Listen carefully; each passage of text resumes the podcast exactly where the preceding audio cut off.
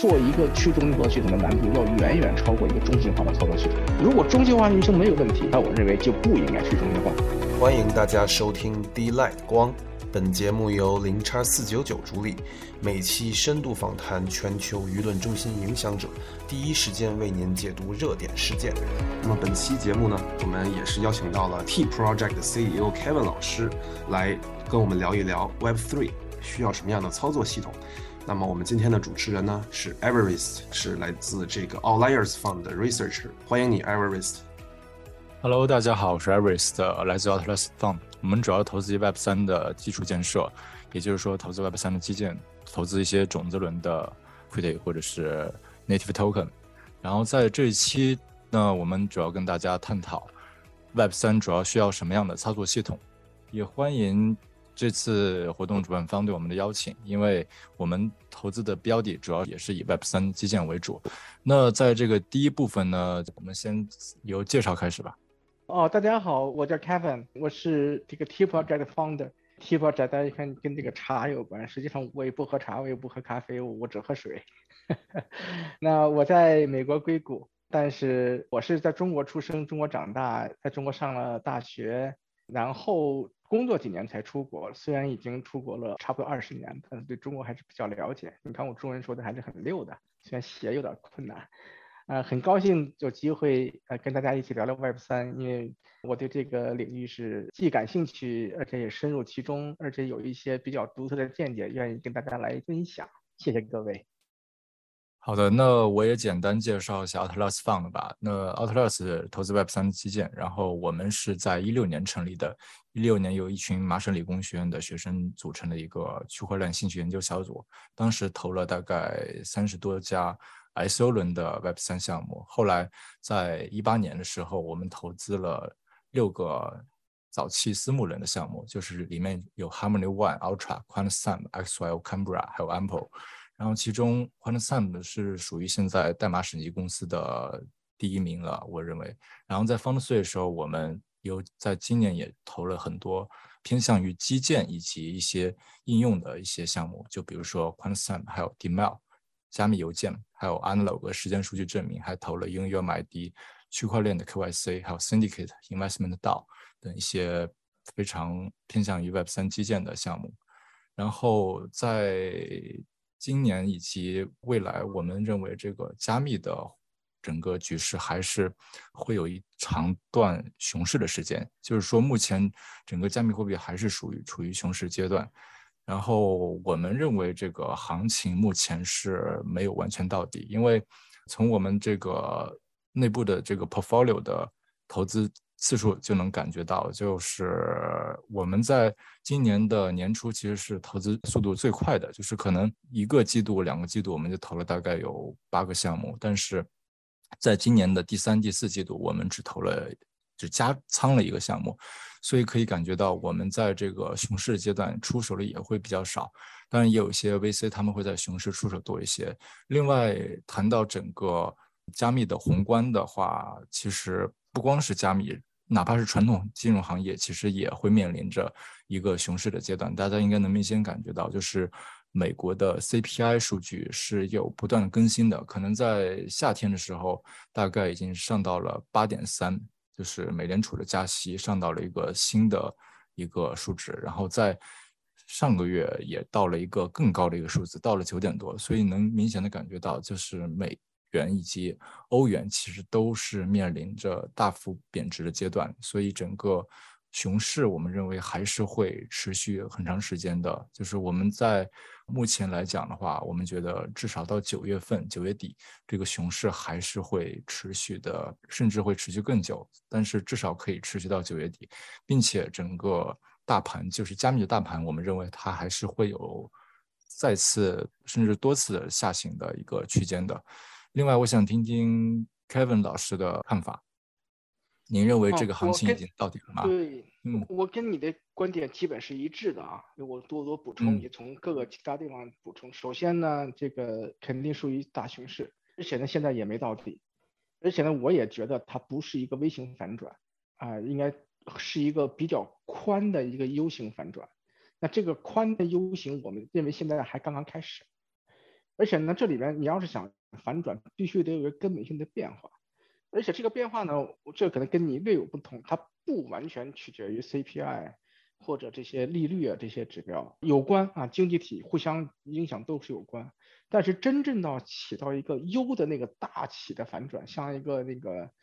叫那个 hockey 那种突然就起来那种话呢，光靠 CPI 啊，光靠这个减息啊这方面刺激这是不够的啊，那些也只能稍微抬一抬，抬到大家什么所谓小阳春什么，但那没有用，跟。币圈所谈的那种起点，一定要靠一个根本性的变化。那咱们可以看看，就历史上这几个所谓币圈或者这个加密圈的根本性变化，都是由一个某一些技术突变引起的。那你比如像以太坊，对吧？以太坊出来了以后，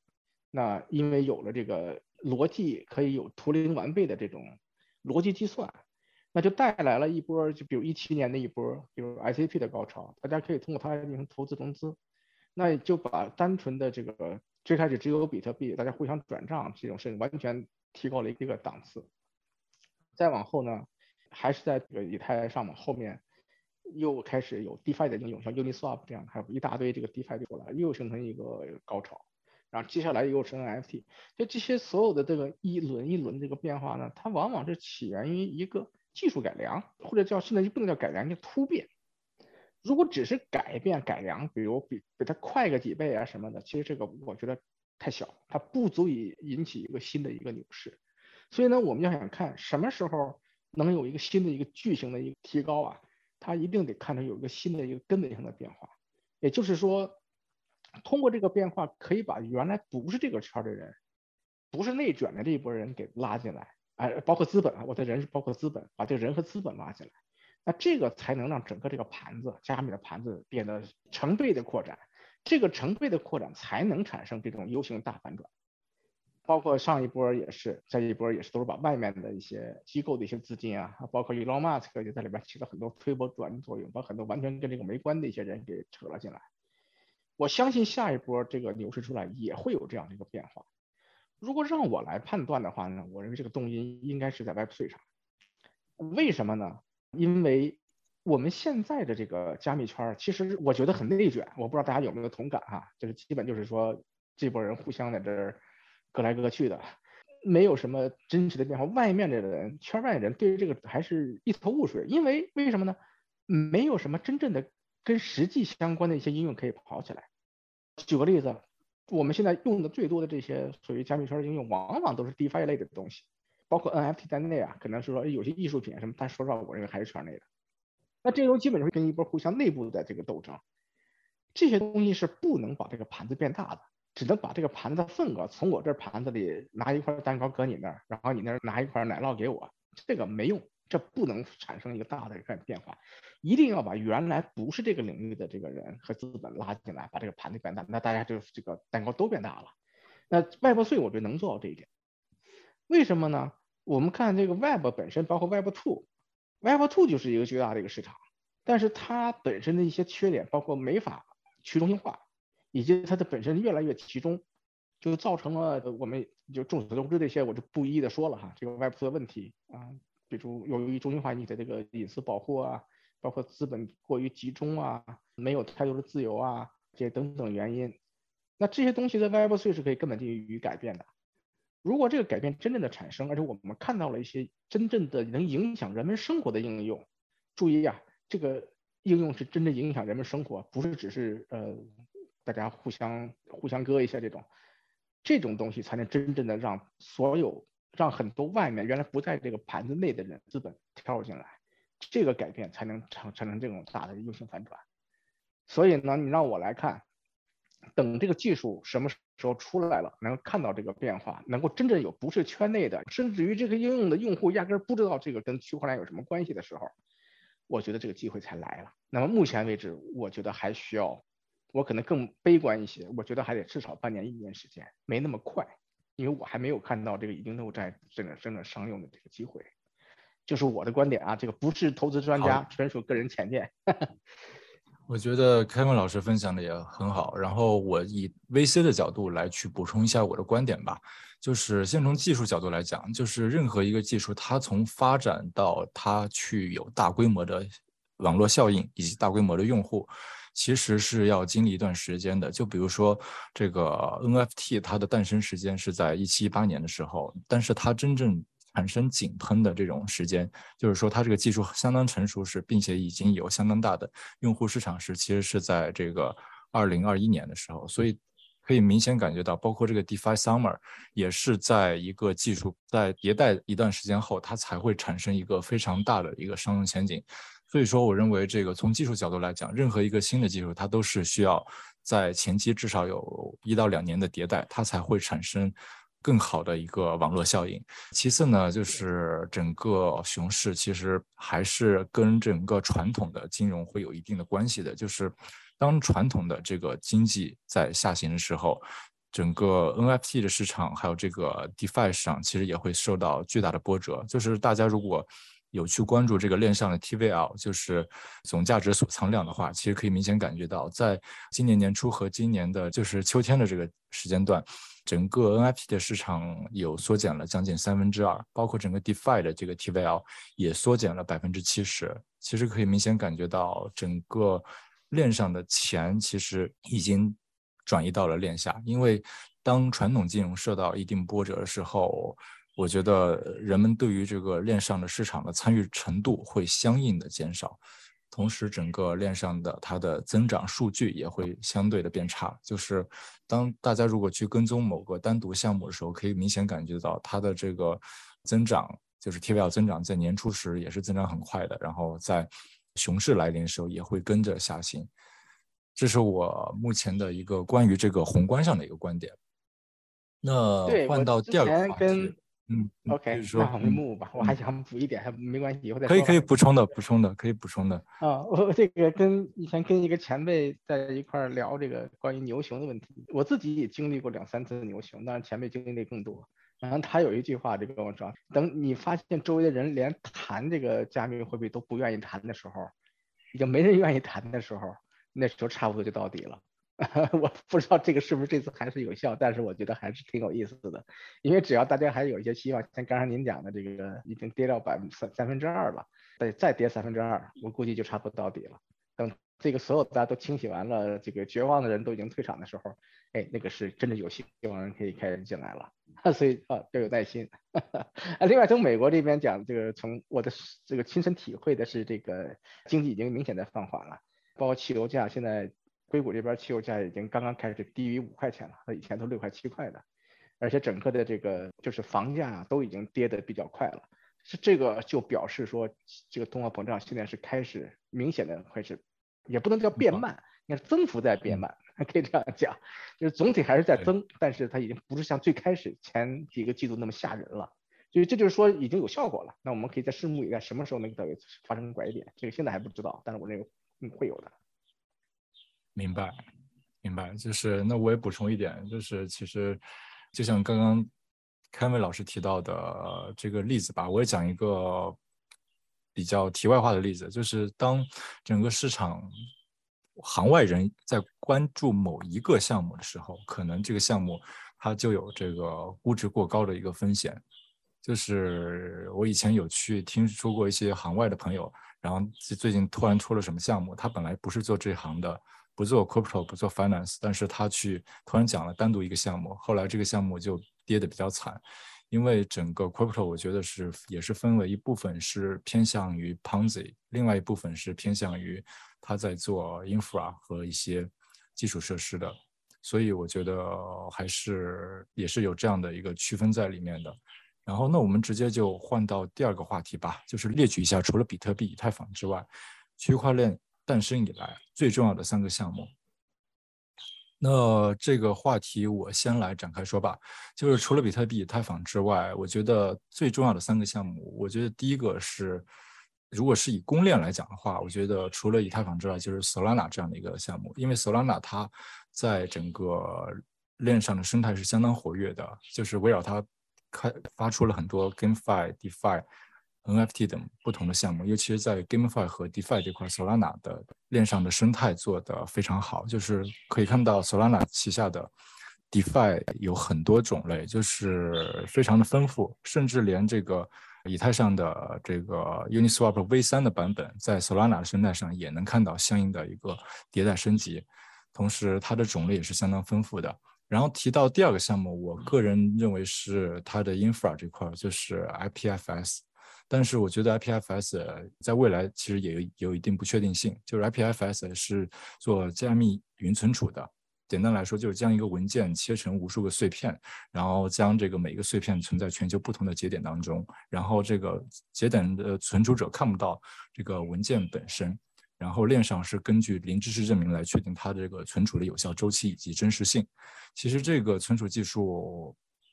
它是有一定作用，但是我觉得 Filecoin 可能哪怕在未来，我觉得它不是做的最好的加密云存储项，它赚钱还是赚的矿工的钱。前一个矿工赚后一个矿工的钱，它存储了大量的数据是垃圾数据，就是矿工本身可以从里面去存储无效数据来去为了挖矿，所以我觉得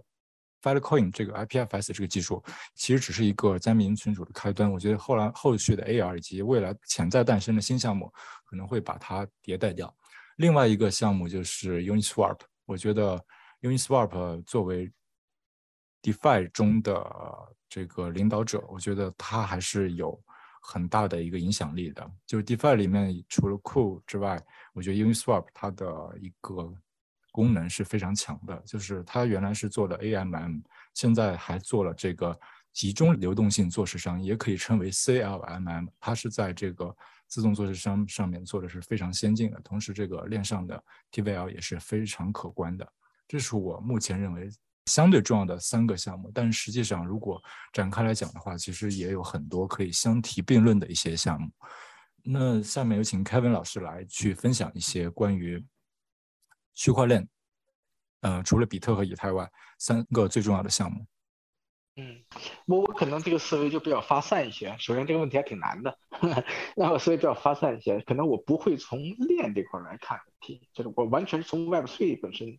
来看这个问题，因为你想，不管是 Web One、Web Two、Web Three，或者说整个的网络计算机而言，其实总体来说是三件事儿，对吧？只要有三件事儿，它组成一个网络计算环境。一个是网络，对吧？你得有这个 communication，那点几点之间可以通讯。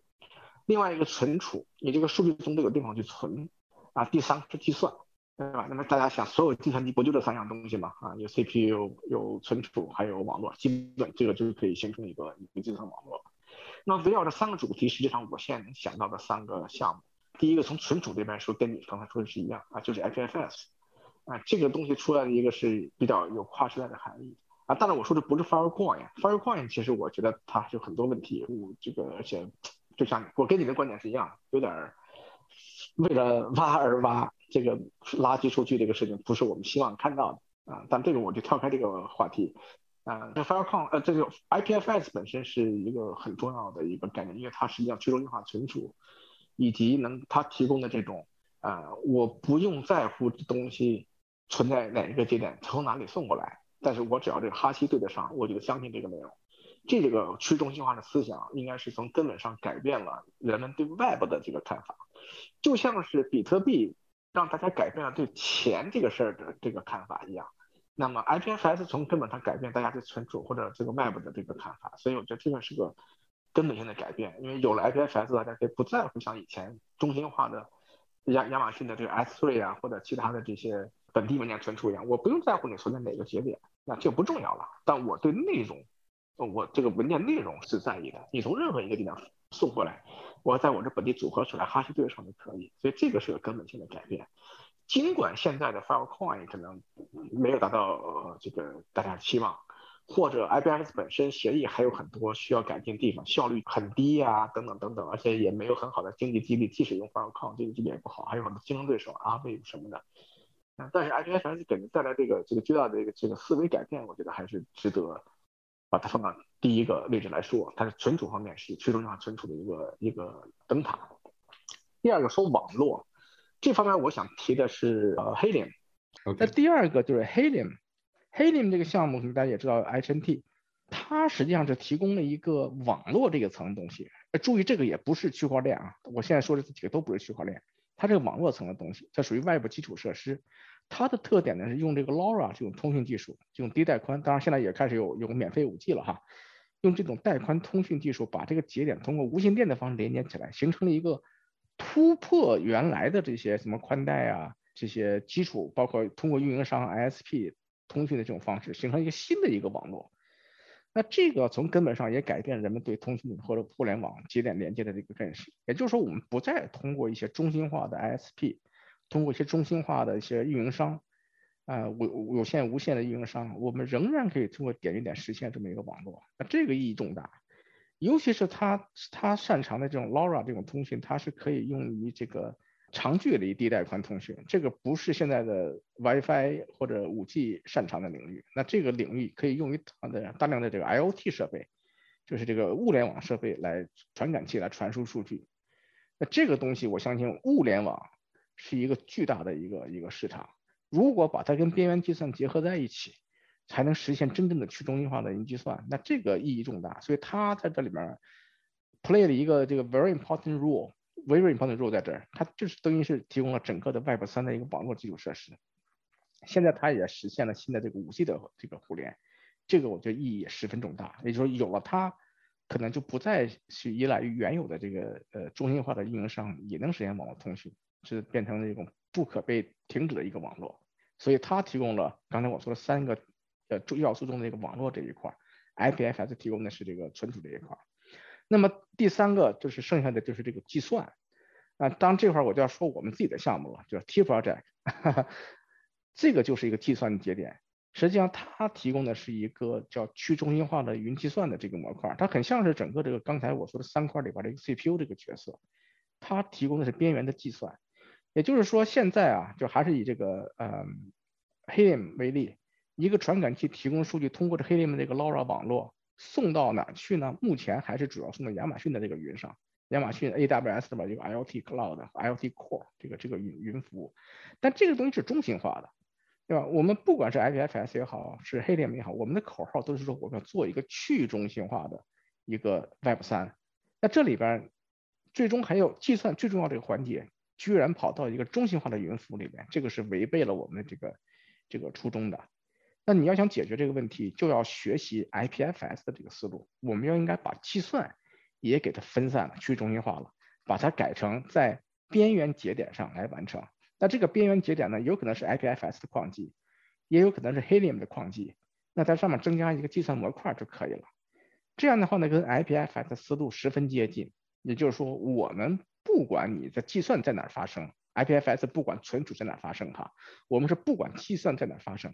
只要我能验证你的计算的环境是对的，那结果我就相信。实现这个就是 T 的一个目标。那 T 它自己是一个可信计算环境，用硬件来实现可信计算。我们可以在网络上和区块链上来验证这个计算环境，所以它结果我也相信。那这样的话呢，一个 sensor 产生这个数据是不需要送到云计算中心的，而是就近处理，在就近的这个。啊，IPFS 存储的数据提供到这个 Helium 连接的这个网络节点上，在这上面一个可信环境里边，我们把叫 T box，就 T 的一个矿机上计算，然后再通过网络送回用户这边，这形成了一个边缘计算的一个概念，就不再需要去云上来去做计算了。那这个从根本上改变了咱们现在的云计算的架构，就把一个中心化的、基于数据中心的、基于这个大企业的中心化云计算，变成了分散的那个边缘计算。这个从根本上就改变了 Web 三，就是真的能实现了这个 Web 三，就没有任何中心节点，也没有人能控制它的计算，就像 IPFS 说的一样，没有人可以去掉一个一个一个数据在 IPFS 网络上。那 Helium 也说，没有人可以停止这个网络，因为它是点对点的。那么 T 也可以说，我们的应用 host 在一个去中心化的这个 host 平台上，是没有人可以停止，没有人可以偷窃数据。没有人可以决定哪些应用可以上架，哪些应用不上架，它可以一直不停的运行下去。所以这三个家伙搁在一起，嗯，一个提供存储，一个提供网络，再有一个提供可信计算，那这三个在一起实现，我认为就是 Web 3的最重要的三个项目，它就能实现真正的 Web 3，完全去中心化，不再依赖于中心化的节点，没有单点故障。所以这个是我的这个看法。很好，就是我觉得凯文老师对上一个话题的呃知识是非常充足的。那我们换到第三个话题，就是一些新公链，比如说 Solana、呃波卡还有 Cosmos、Near 等在生态建设上和这个市值涨幅方面的发展都非常不错。那你认为他们可能有可能去挑战以太坊的地位吗？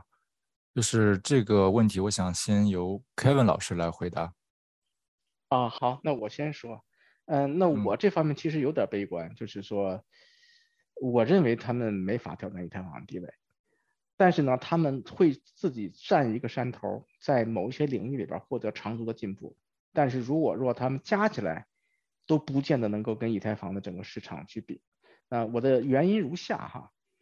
也就是说，这个很像咱们类比一下以前市场，比如像。计算机操作系统啊，就是比如我年轻的时候，那时候 Windows、苹果呀、OS Two 啊，大家竞争 PC 操作系统，啊 Windows 赢了，毫无疑问。那后来呢，呃，就开始手机操作系统，那苹果、Google，后来又出了一个微软的 Windows 的 Phone，嗯，这些东西到最后呢，你就发现，一旦你过了这一波，基本上再进来的人是没什么机会了。嗯，就以手机操作系统嘛，大家可能知道的更多一些了。Windows 的时代，可能很多人年纪太小，都不一定知道哈。嗯，你说微软也是个大公司，技术一定不不差。但是当苹果和 Google 已经分下这个江山了以后，Windows 使了使了那么大力，就也就是不了了之了，也就没有人知道这个是怎么回事了。所以这东西是一个尘埃落定的问题。一旦这个生态起来，变成一个主流，那么你要想去撼动它，必须有根本性的区别。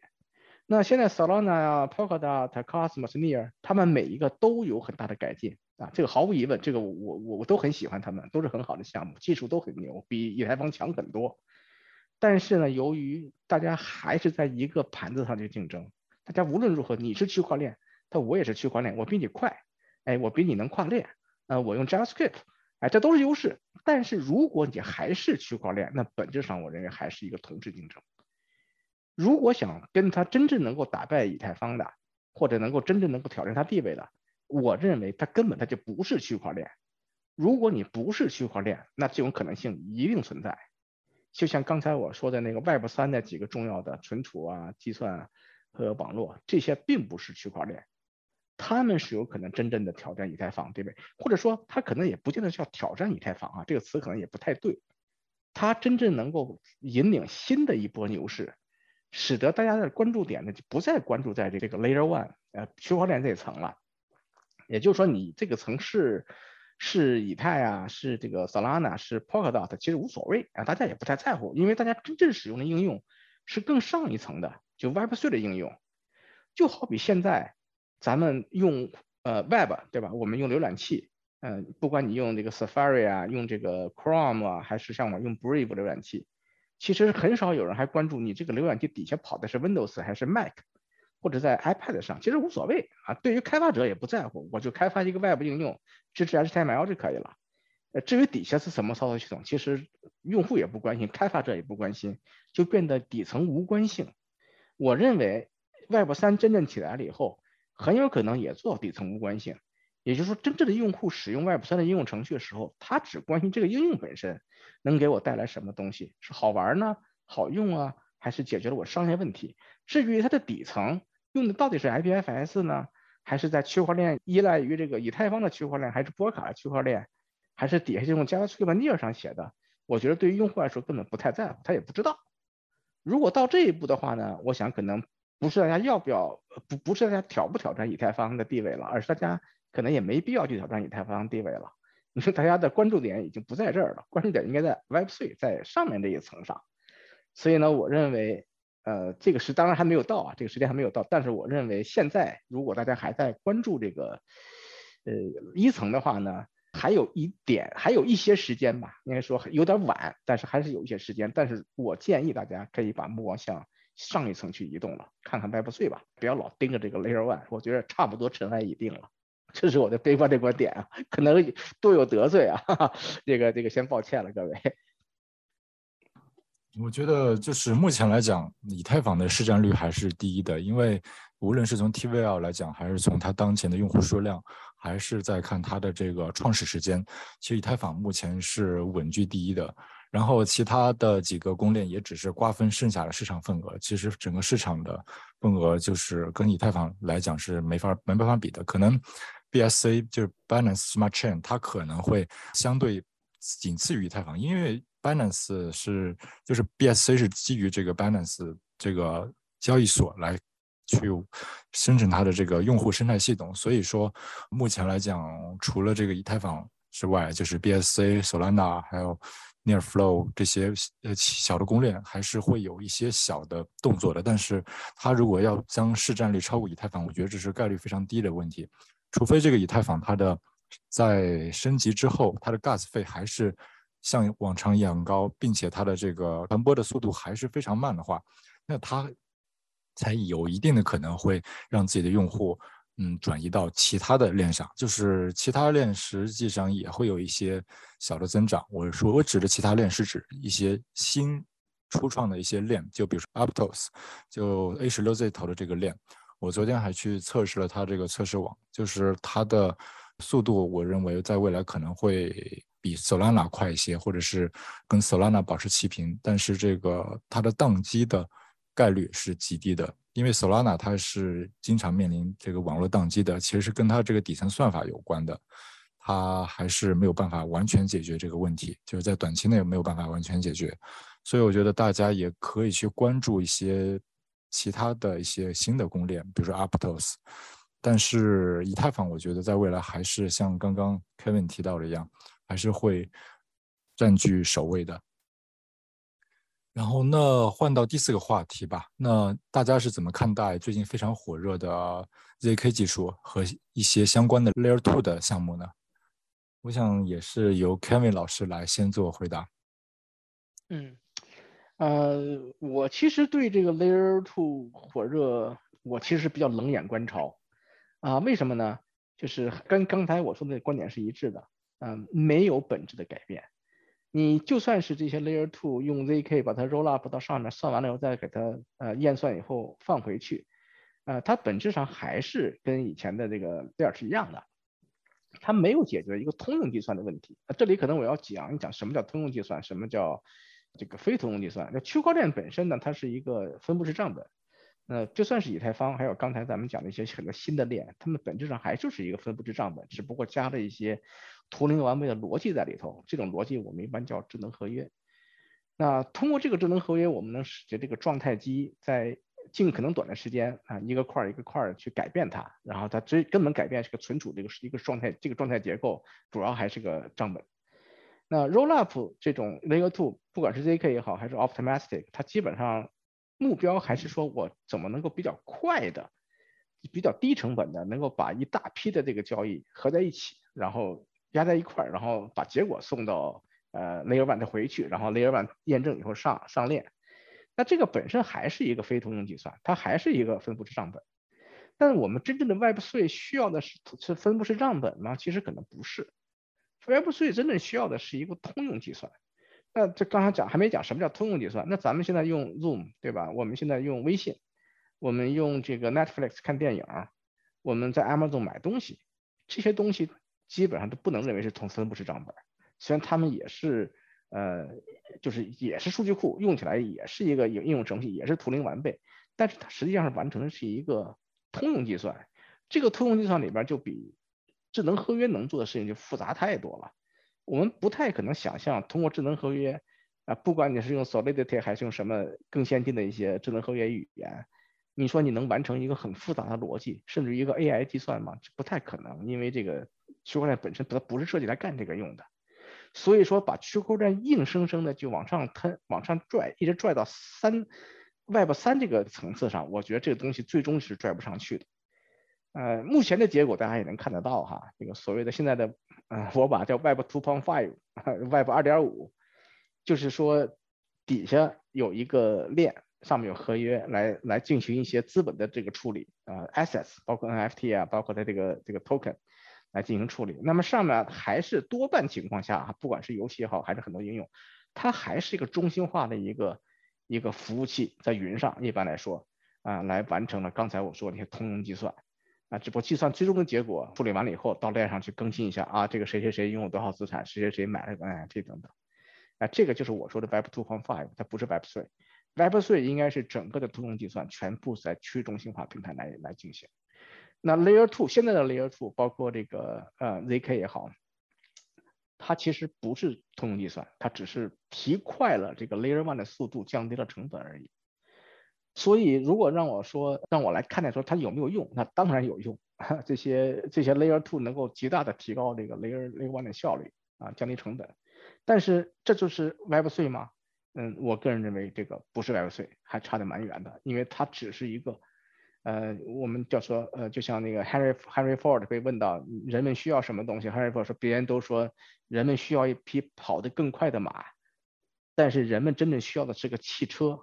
呃，这个汽车跟马是有本质的区别的，所以如果对应过来讲，那就是说，呃，Layer Two 是个跑得更快的马，但是人们真正需要的 Web 3实际上是一辆车，这是本质的区别，这是我的观点，也有得罪，不好意思。我觉得。也讲的挺好的，就是平时我们 VC 看一些项目时，经常能看到一些，呃，有些 Web 二的项目，它硬生生的要加上 Crypto，就比如说，呃，某些，比如说 NFT 的发行音乐的一个平台，其实那那音乐它为什么要变成 NFT 呢？它仅仅是为了这个，呃，作品的确权吗？其实有的时候它可能更是为了去额外的去销售它的 Token，去销售它的 Crypto。但我觉得这样的意义其实并不大，它并没有将真整个生态带入到真正的 Web 三当中。就是在我的眼里，我认为这个，呃，这个区块链的层是分为这几层的。就是我们有透过一个第零层区块链，就是做，就是名字叫 Analog，做时间数据证明上链的，就可以将链下链上的数据。时间数据做一个同步，并且可以将一些跨链的时间数据做一个同步上链。也就是说，我们认为这个啊区块链的第零层是分为时间层的，就 time layer、proof of time data、proof of space time，还有呃 iteration layer，就是还有包括协议层，比如说协议层就是跨链预言机。呃，以及链上的零知识证明，还有它的基础设施层 （infra 层），就是它的加密云存储啊、数据库，以及它的这个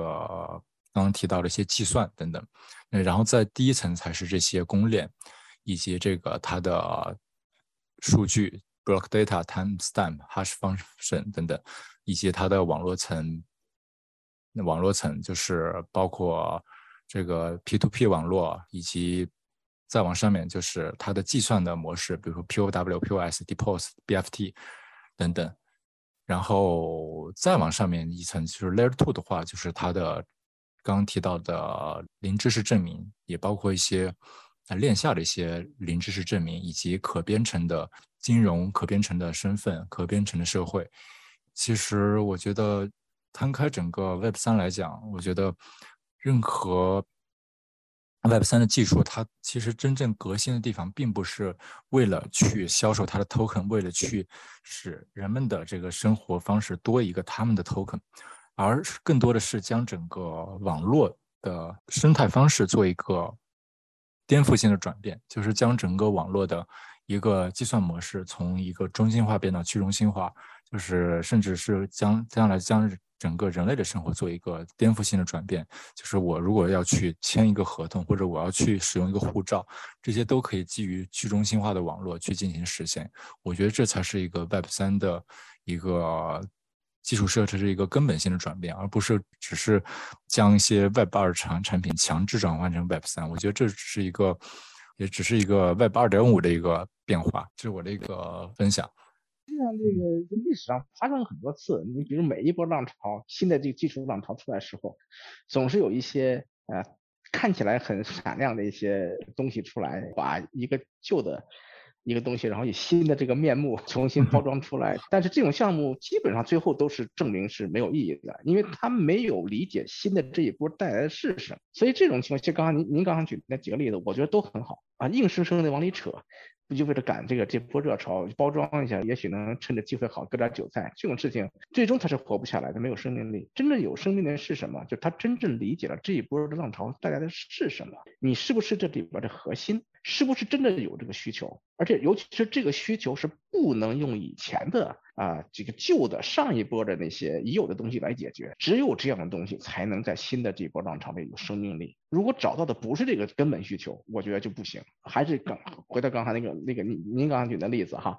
就是一个 Web 二，如果这个这个应用哈在 Web 二跑得很好，中心化也没有什么问题，它本来就是个中心化的需求。中心化处理是没问题的。你硬生生的说我要去中心化，我要 token 化，我要上 Web 3，其实这种东西一定是活不下来的。我的观点里边，就是说，如果这个东西可以中心化，那它最好就中心化，效率又高，成本又低，对吧？只有这个需求在中心化里，由于某种原因不能满足，那么才可以考虑它得去去中心化来完成。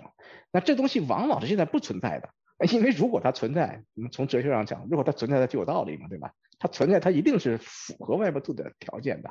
所以就是说，如果你看到什么东西在 Web Two 跑得很好啊，它你哪天要换个卖换了个马甲去了 Web3 的，还是一模一样的。作为投资机构，你们要小心，它恐怕是活不下来的。有很可能是一个你可能从来没见过在 Web Two 的东西，这样的东西可能才是真正的要去关注的一个新的项目，它才真正适合新的生态，才能活下来。对，那我也补充一句，我们在看一些项目时候，就是看一些早期种子轮融资的一些 Web 三项目的时候，我们常常会问一个问一些 startup 他们一些问题，我们是问他们，如他们他们可能在想是早期更早期的参与一些 Web 三的一些项目，然后去把什么什么产品去上链，但是我们会问他那。你把这个产品上链的目的、经济性是什么呢？那为什么比 Web 二和传统产业的解决方案更好？其实问这个问题的时候，有一些团队他是回答不出来这个问题的。那既然回答不出来这个问题，那说明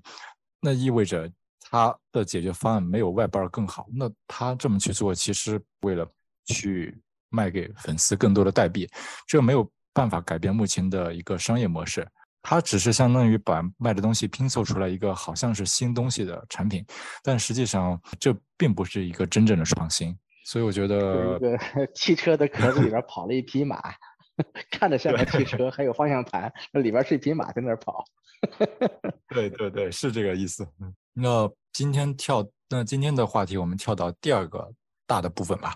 就是。就是今年的 Web 三概念非常火，每个人都有自己的理解。那你认为 Web 三最根本的标志是什么呢？是否可以把它理解为去中心化的互联网？Kevin 老师来先回答吧。呃，我我我我认为是的，我认为是个去中心化的互联网。嗯，但是可能跟很多人理解的还是，我知道这 Web 三每人的定义都不一样啊，我已经听到无数个版本的关于 Web 三的定义了。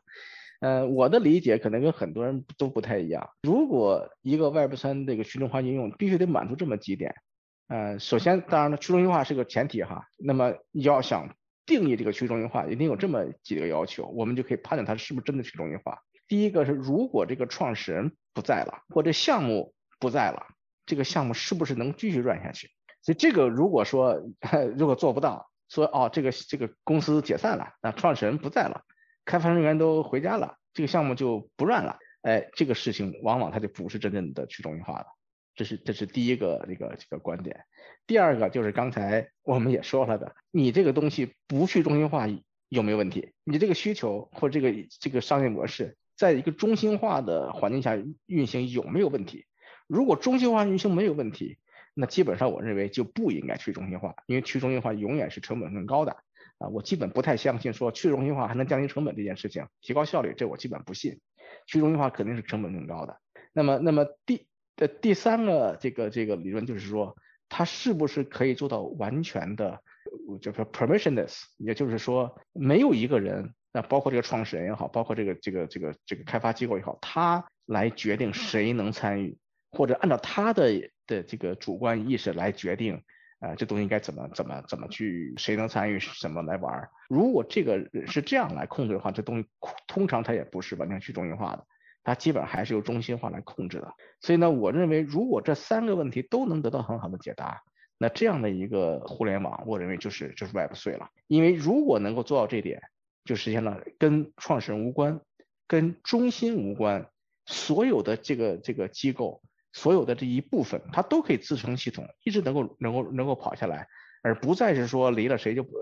脱离了谁，脱离了哪个机构，它就它就它没有生命力了。咱们想想比特币就知道了，是吧？比特币就是特别好的一个例子。嗯，比特币的创始人都不知道在哪儿啊，谁也不知道中本聪是谁，但是没有关系啊，这个这个没什么问题。比特币没有中本聪也跑得很好。那第二个呢？这个这个这个比特币有没有说受某一个人说说他他希望谁来去挖矿，想怎么？没问题啊，这个没有人管得了。他就是一个，包括各国很多政府也好，他都不喜欢比特币，对吧？或者都不喜欢。但是也没有比特币生命力很顽强，到现在还好，也一直没问题。而且比特币解决的问题是中心化的金融机构不能解决的。那这这几点基本上能认为比特币里就是一个特别好的中心化的应用。当然，它我我不认为它是 Web3 哈，只是说是去中心化的互联网应用。那我们也同样的观点可以看待我们未来被认为是 Web3 的应用。如果它不能满足这三个条件的话，那我认为它多顶多是个 Web 2.5。那么关于是不是一个互联网，我认为是。那这是因为我们原来的 Web Two 的这个存在着很多问题，这可能大家都已经知道了，对吧？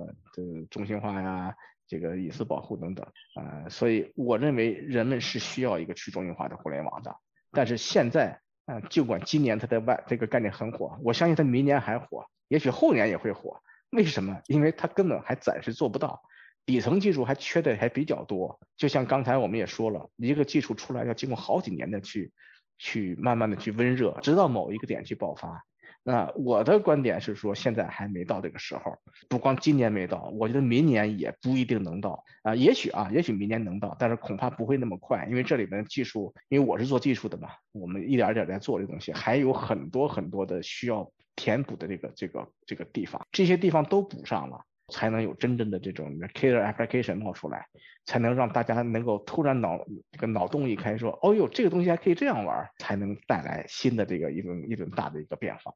这个是我对 Web 3的这个定义和理。嗯，我也分享一下我对 Web 3的理解吧。呃，如果讲元宇宙是把元宇宙看作是一个基于 VR 或者基于脑机接口，甚至基于虚虚拟虚拟生态的一个线上的社交生活。或者线上的一个是虚拟身份的话，那它的基础设施 Web 三，然后 Web 三它可以理解为是一个去中心化的网络，但不单单是网络，其中也包含这个网络所需要的这个云加密云存储啊，以及数据库啊，以及它的嗯边缘计算、隐私计算等等不同的一些基础设施，同时还有它的一些各种各样的协议，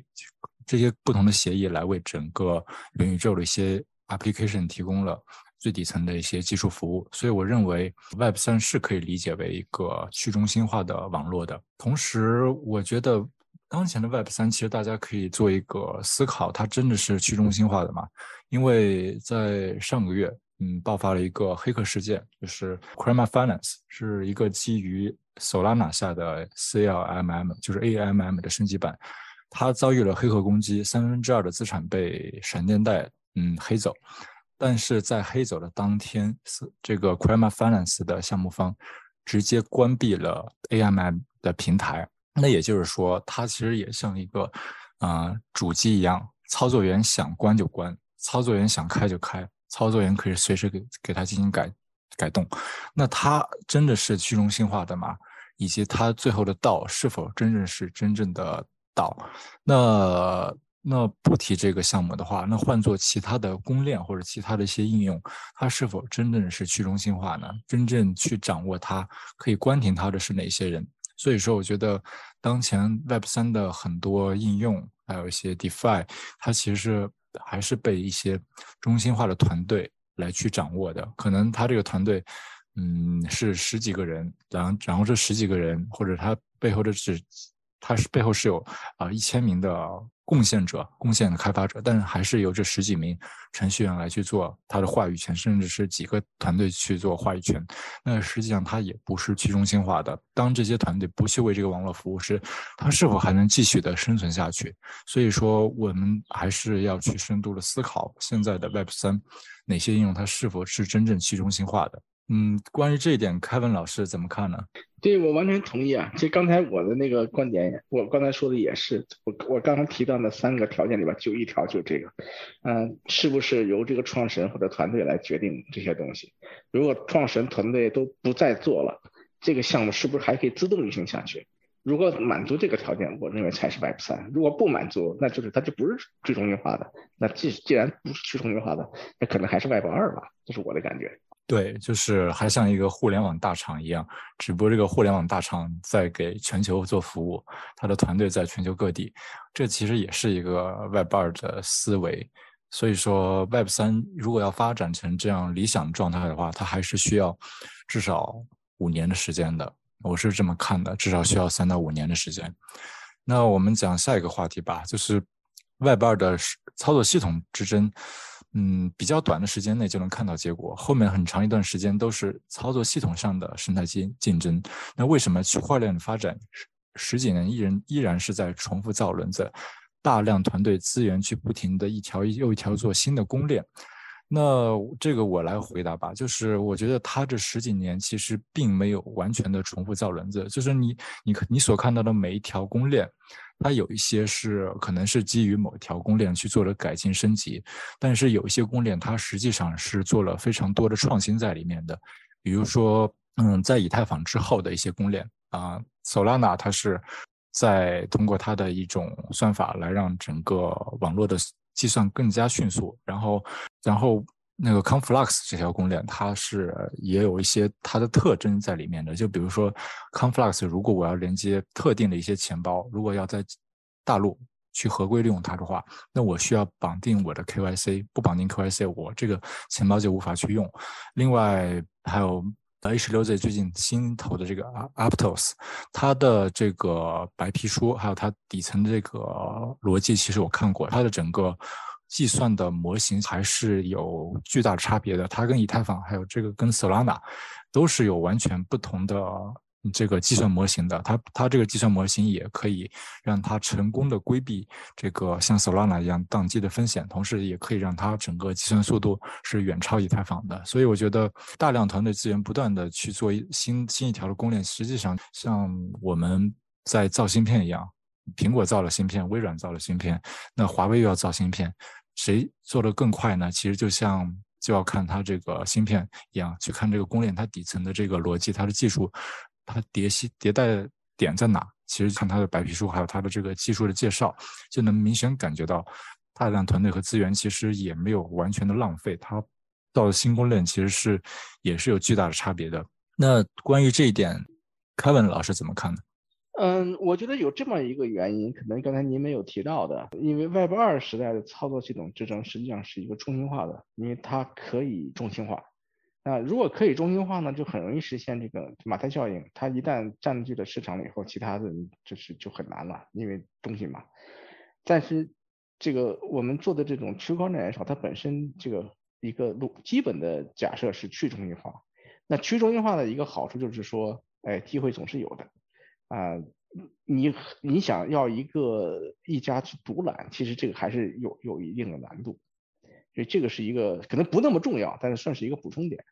那另外一个呢，这个为什么大家反复的不停做一条做公链？实际上呢，做公链并不复杂哈，这个公做公链是相对是比较简单。实际上大家花这个这个这么多年在这花资源，其实也是在做上面的生态竞争。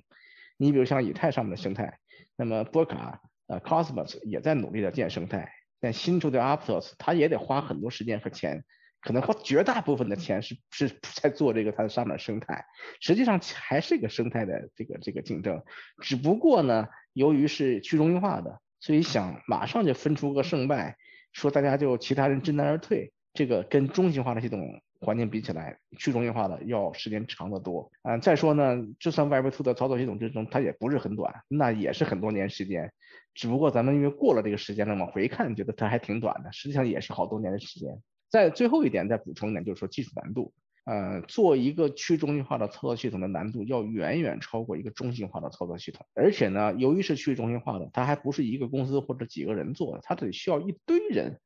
在开源的这个前提下来共同去补充。所以它一开始做一个去中心化的操作系统，它就是一个。呃，一个他自己他也是去中心化的一个过程。那么当然，我们都讲了，去中心化一定比中心化慢，所以它需要时间一定是更长的。你你不太可能想象像一个微软呀或者苹果这样的公司，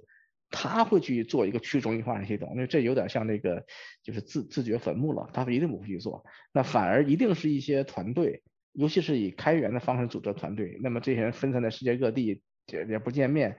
啊，共同去完成一个这么巨大的开源项目，那它本身就会是比较慢的，这个毫无疑问。所以就算是同样的一个事情，你找一个这个这个去中心化的团队来做，时间也是会更长一些。所以如果相对 Web Two 操作系统在五六年就能看到结果，那么去中心化的搞个十几年，我认为这还是十分十分正常的一个事情，它它就是会慢。那我们换到下一个话题吧。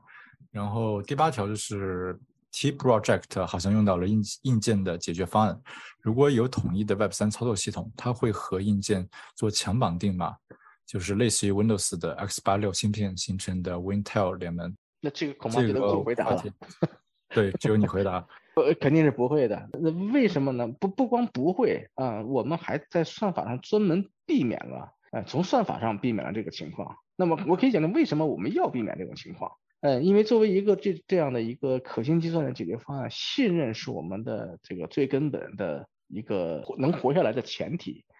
那由于我们使用这个硬件解决方案，那么这里边说我们必须做一个硬件不可能百分之百信任的假设啊。虽然我们认为硬件是可信的，但是你一定要考虑，在世界上没有百分之百信任这回事儿，永远是说一个 trade off，你花什么样代价。获得什么样的可信？那么在这种前提下呢，我们必须假设这些所有的硬件都不是百分之百的可靠。那我怎么能保证我们这些不是百分之百的可靠的硬件啊，搁到一起它能够做到这么高的一个一个一个可靠性呢？那必须做到我们叫叫 diversify，就是叫啊，我也不知道中文怎么翻译，说五花八门吧，可以这么讲。说万一某一种硬件平台，不管是芯片还是操作系统，还是由编译的这个计算机语言，它产生了一些我们无法预知的这种这种 bug 或者漏洞。那么，如果它被发现有漏洞，我怎么能让它不会影响到我的全网的这个共识？要想做到这一点，一方面提高这硬件和软件的可靠性，这个我相信已经到了极点了，没法再提高了。那我们能做就是降低它这个比例，就是说我们未来不是现在啊，我们的未来，我们的所有的这些品牌的矿机，它使用的这个操作系统。它使用的这个编译的这个语言以及编译环境，这些所有的组合起来，必须不能超过我全网的这些矿机的某一个比例。那目前来说是三分之一是我们的最上上限了。实际上，由于这个组合五花八门啊，可能最终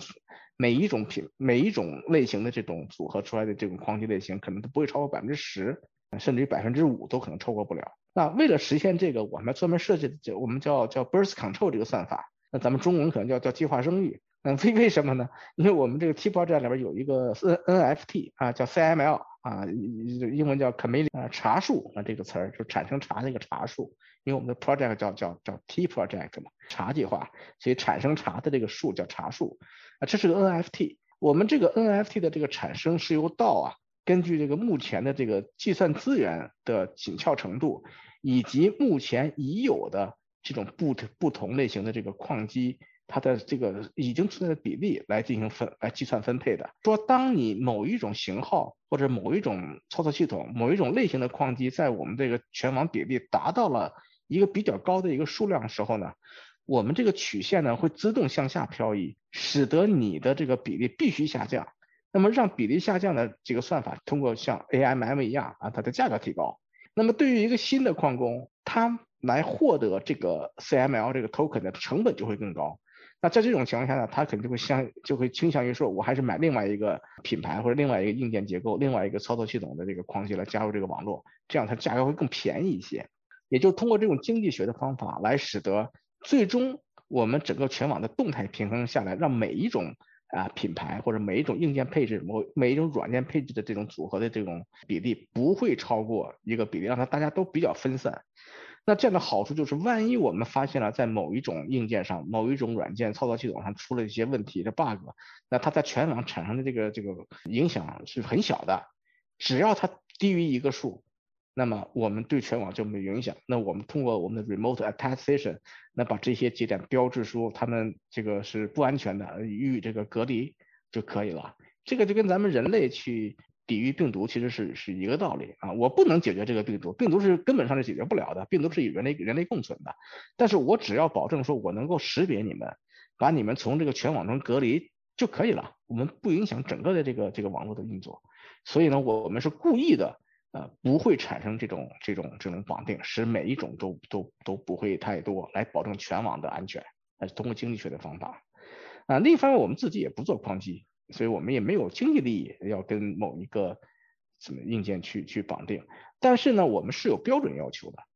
呃，也就是说，我们需要这种这种硬件能够提能够满足我们的这个标准。其实我们就俩标准，很简单，一个是这个 TPM 二点零。啊，TCG 二点零这个标准，我们得有这个芯片，它得支持这个标准。啊，这标准也没也不新鲜了，所有的计算机都支持，所以这个也不是新鲜事儿。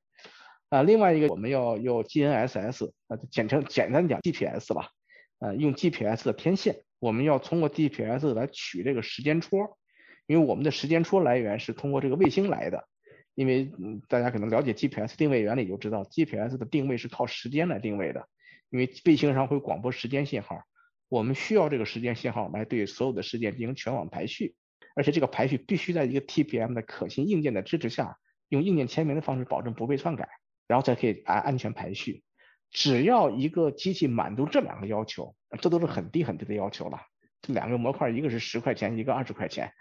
所以呢，满足这个要求，机器都可以很低的门槛加入这个这个 T project。所以这种情况下呢，就不太会容易会发生像。有一些其他的这个项目对矿机要求很高，所以到最后发现哦，只有几个品牌或者几个只有很少的人买得起这种机器来参与挖矿。我们是不是这样的？我们的目目标，我们的机器最好不要超过一百美元，那谁都可以买得起，或者每个家里都有。未来还可能跟 RISC-V 芯片进行深度的 SOC 捆绑，芯片上直接就带了这个这个功能。那这个芯片如果有的话呢，假如成本是十美元。那这个东西可以放到你的冰箱，放到洗衣机，放到电视机，嗯，汽车上，各种各样的这个这个家用电器、智能设备上都可以有，啊，这是我们的一个长远的目标，这才能真正实现刚才我说的边缘计算、分布式的边缘计算，这才是我们最终的一个一个目标。所以呢，这个问题我回答的有点长，简单讲啊，不会的，我们还特意避免这种情况来保证安全。明白了，那。呃，那我直接跳到最后一个问题吧，就是 Windows 在很长一段时间内是向终端收付收费的，这是微软的主要收入来源。那 Web 三操作系统将会是一个怎么样的盈利模式呢？是否会用到 Token 来做一些创新？这个肯定啊，是我讲吗？还是对对对对，嗯，还是我讲是吧？OK，对，呃，那肯定不是去面向终端收费。这个是太老套的一个，都不是 Web 二了，这是 Web 一的 时代的一个商业模式了。那 Web 二的模式都不这样了，都是免费使用。嗯，但是通过 Web 二的特特点是通过用户的数据，用数据来挣钱，来来数据挖矿、数据挖掘获得盈利，这是 Web 二的模式。那 Web 三一定又跟这个又不一样了。如果你的盈利模式还是靠用户贡献数据的话，那这个就就有问题了。Web 三的贡贡献模式从我们这边是有很大的创新。啊，一个是呢，把数据或收益这个事情，我们我们把它让给所有的数据 owner，也就是数据的原始的这个这个拥护者，比如我我我自己的这个开车的产生的这个这个地图数据，嗯，我自己测量我身体健康的这个健康数据，啊，还有就是其他的，就我们产生各种各样的有价值的数据，这些数据的 owner 实际上是用户个人，用户拥有这些数据，用这个数据 token 化去使。来在边缘进行可信环境下进行计算，让需要这些数据的，比如广告商哈，举例子，或者一些制药厂等等，或者一些这个自动驾驶的一些公司，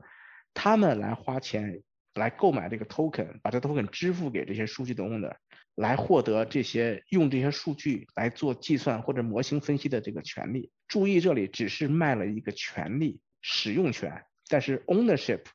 并没有改变，不像是以前啊 Web Two。你用 Google 的 Map，你的驾驶数据就都给了 Google 了。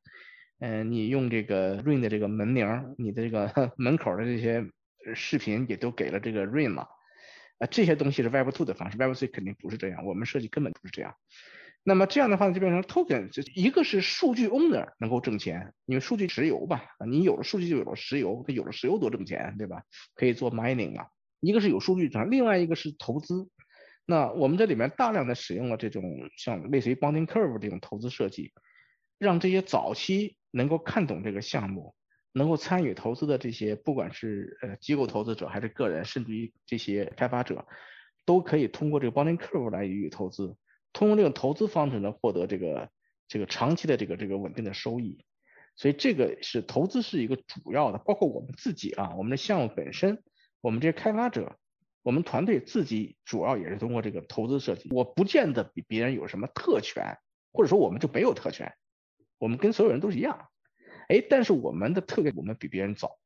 我们更早的拥有这些 token，所以我们投进去的时候的位置更好。呃，仓位更好，所以才能获获得。等别人大家都醒都醒悟了、明白了以后，那我们会获得更好的收益。啊，同样道理，我们现在早期投资者、投投资机构，他们也是因为早期拥有这些 token，他们也获得更好的收益。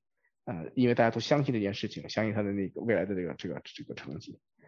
另外一个，我们还使用了一个比较有趣的概念，叫哈伯格税。这个是一个一个经济学家，他在哈伯格，他他发明这个这个理念，所有的这种。公共事务的时候，我们面对这种公共事务的时候，必须得有一种方式来管理这公共事务，来避免马太效应，来避免一些巨头啊，他占领了所有这些资源，使得别人就没有机会用这个这个这个东西。同时呢，由于他自己的巨大，或者说他有这个特权拥有这个资源，他的利用率变得很低，使得他拥有了资源，但确实不如把它给一个更好的人去充分利用它。造成了巨大的资源浪费啊！这是哈伯格税的一个原始理念。我们在这个系统设计里边也是把所有的这些公共资源，在我们这里主要的公共资源指这个状态低的内存，整个这个全网这个状态它的内存，这个是一个我们的公共资源。我们把它用哈伯格税的方式把它啊组织起来，呃，任何人想用这个这个资源都可以，但是你要交税。这个税呢就就还就还原给这个大家。共同共享。如果你能高效使用哈伯格税，呃，那个使用这个资源，啊，你税是付税是应该的啊。如果你不能高效使用这个资源，那你付了税以后你就亏了，你就应该把这个东西让转让给一个更能够高效使用这个资源的另外一个群体，产生这种竞争，这样才使整个群体这个 T project 所有的群体，包括应用也好啊，矿工也好，能够充分利用这些公共资源，达到一个最佳的组合，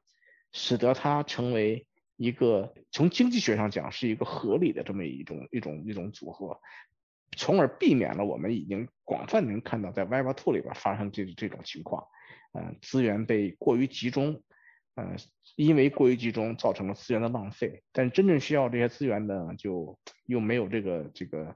改变不了本身的处境，使得这个整个的这个系统进入一个僵化的一个状态。我们看到了很多旧的 Web Two，包括 Web 一领域的这个。包括我们整个的人类社会经济学有这样的一个情况，那我们在设计这个呃 T 的商业模式里边是重点考虑的这样一些情况，所以用了一些比较新的一些一些概念和一些经济学的一些创新的思思想来去呃设计这个模型。所以呢，我们的盈利模式就不是传统那种方式，或者说我们用不着使用那种传统盈利方式，而是有更好的 token 创新的方式来来来实现。啊，这个我们自己的这个盈利和我们投资机构的盈利，以及我们参与我们项目的所有的，包括矿工、包括开发者，甚至于终端用户自己产生数据的这种终端用户，都能获因此来获得盈利。所以这个是一个巨大的创新点。我觉得讲的非常好。然后那我就以这个投资机构角度来看一些。它的这个 token 的一些创新吧。目前很多 Web 三的应用，它的还有一些它的操作系统，它的盈利模式主要是来自于一些 token 的销售，或者是它的这个 NFT 的销售，或者来自于 gas gas 费的销售，或者是来自于它的一个呃 to B 的一个销售等等，种类也是很多。这这里就不列举了。但有很多应用，它的这个盈利模式，其实在嗯由前面的人去赚后面人的钱。这样其实是没有一种 token 的创新的，它这种模式也没有办法跑得非常长久，基本上可能会在开盘的时候去有一波暴涨，然后在接下来的一年或者是半年就会产生断崖式的或者阶梯式的下跌。但这样的模式其实说简单的来点，有一点 Ponzi 的模式在里面。但什么是一个好的 Web 三的产品？什么是一个好的一个盈利模式？有。真正的付费客户，我拿 AR 来举例子吧。像 AR 的话，它的数据存储是要付费的，但是 IPFS 的数据存储，它的付费模式是不好的。当付费模式不好的时候，那矿那个矿工他是怎么赚钱呢？他不会赚后面来的人的钱，那就是后面有非常多的质押人群来去大量的购买 token。然后 token 上涨，他去赚取这个挖出来 token，但这样的模式其实不健康的，所以我认为一个好的盈利模式还是要有好的付费额外的一个付费用户在里面的，这是我的一个简单的观点。对，其实很多项目我们看到了这个，嗯，在咱们这个这币圈的很多项目都是这个特点，你看它的曲线都是。呃，先通过一大堆的市场运作，这个请一些大 V 啊，这些狂轰滥炸，骗一帮韭菜进来，然后炒高，然后这个大家这卷钱跑了，剩下的人就开始骂，很多年就再也起不来了。这个我们看的太多这种这种事情了。那原因因为产生于内卷，就它的商业模式里边没有外部注入，这个是个最大的问题。那说完全是靠刚刚您讲的，就是庞氏庞氏骗局的例子，你让后面人进来，但是问题是，你这个饼不可能一直做大。呃，如果你没有真正的外部注入的话，你一直最后总有一些人撑不下去了，然后就就就就崩盘了。那一个好的商业模式一定不能是这样啊。比如像我们现在想的这个东西，我我举举一个例子哈，我还举我以前比较熟悉，因为我我以前是这个一个叫 iHealth，这个这个也是硅谷的一个创业公司，我是它的 CTO 啊，在我的加入这个做 T 之前，我是这个公司 CTO。啊，这公司现在是做那个 IoT 的那个健康设备，大家知道它很可能是因为它它也同时生产这个这个这个 COVID 的这个测试盒，所以很多人家里，然后美国可能每家都有，每家都有一两盒，政府发的，所以大家可能知道这个公司是因为这个原因。但是我说的不是这个 COVID 测试盒，这这个我那时候我在这公司时候没有这个 COVID 的，我们产生了好多这种医疗的这个 IoT 设备，就比如说血压计啊、血糖仪啊、这个检测心跳、心电图什么这种设备，这种设备产生大量的医疗数据。这个医疗数据是极有价值的，或者说药厂或者是研究机构研究癌症啊、研究心脏病啊，他们想获得这些医疗数据来来发明一些新药什么的，他是要需要付巨大的成本来去获得这个数据。可是呢，像 iHealth 这种公司，它是有大量这种数据，但是问题在于这个数据属于属于这个病人，属于用户。那么根据法律呢，iHealth 没有权利去使用这些这些数据。那同样类类似的数据也大量的存储在医院里边，由于同样的原因，这个数据没有办法被使用，所以呢，这就产生了一个这东西有价值，又有人需求，可是又没有办法在保护数据安全、不违法的情况下，能够为社会做出更多的贡献。其实我当时在 iHealth 做 CTO 那几年，我一直在考虑这个问题，有什么技术可以能保证让用户这病人满意的情况下，让药厂和研究机构。也在不违法的情况下来获得这个数据，能帮我们发明更多的这些健康的这些产品、医药来解决人们的健康问题。当时没有这个技术，因为要么你就把这个数据给了药厂，他有可能就把这数据泄露了，因为涉及到医疗隐私，这是个大问题，这会罚的狠狠的，在美国。要么这个数据就烂到硬盘里边了，像当时我们在亚马逊的云里面有大量的数据，可能美国最大的那个高血压数据，那有什么办法？它烂到里烂到里头了。好，那现在我们就把这故事变成另外一个版本，Web 三的版本。这个故事变成了用户购买一个 Web 三 Enable 的血压计，在家里每天测血压，然后呢，这个数据存到了一个他自己家里或者邻居家里的一个 Helium 的一个矿机，连接的到了一个 T-Box。我我这里假设 Helium 的矿机跟 T-Box 两连在一起哈，在或者在在附近的地方，那这个数据通过 Helium 的这个机器通过无线通讯啊，这血压计有这个无线通讯的这个模块。无线电送给了这个，把数据送给了这个 Helium，Helium 就存到它就近的这个这个 T-Box 里面，这是不用上云，因为我们这里没有云的概念，都是去中心化的。那么这个数据实际上是属于这个病人的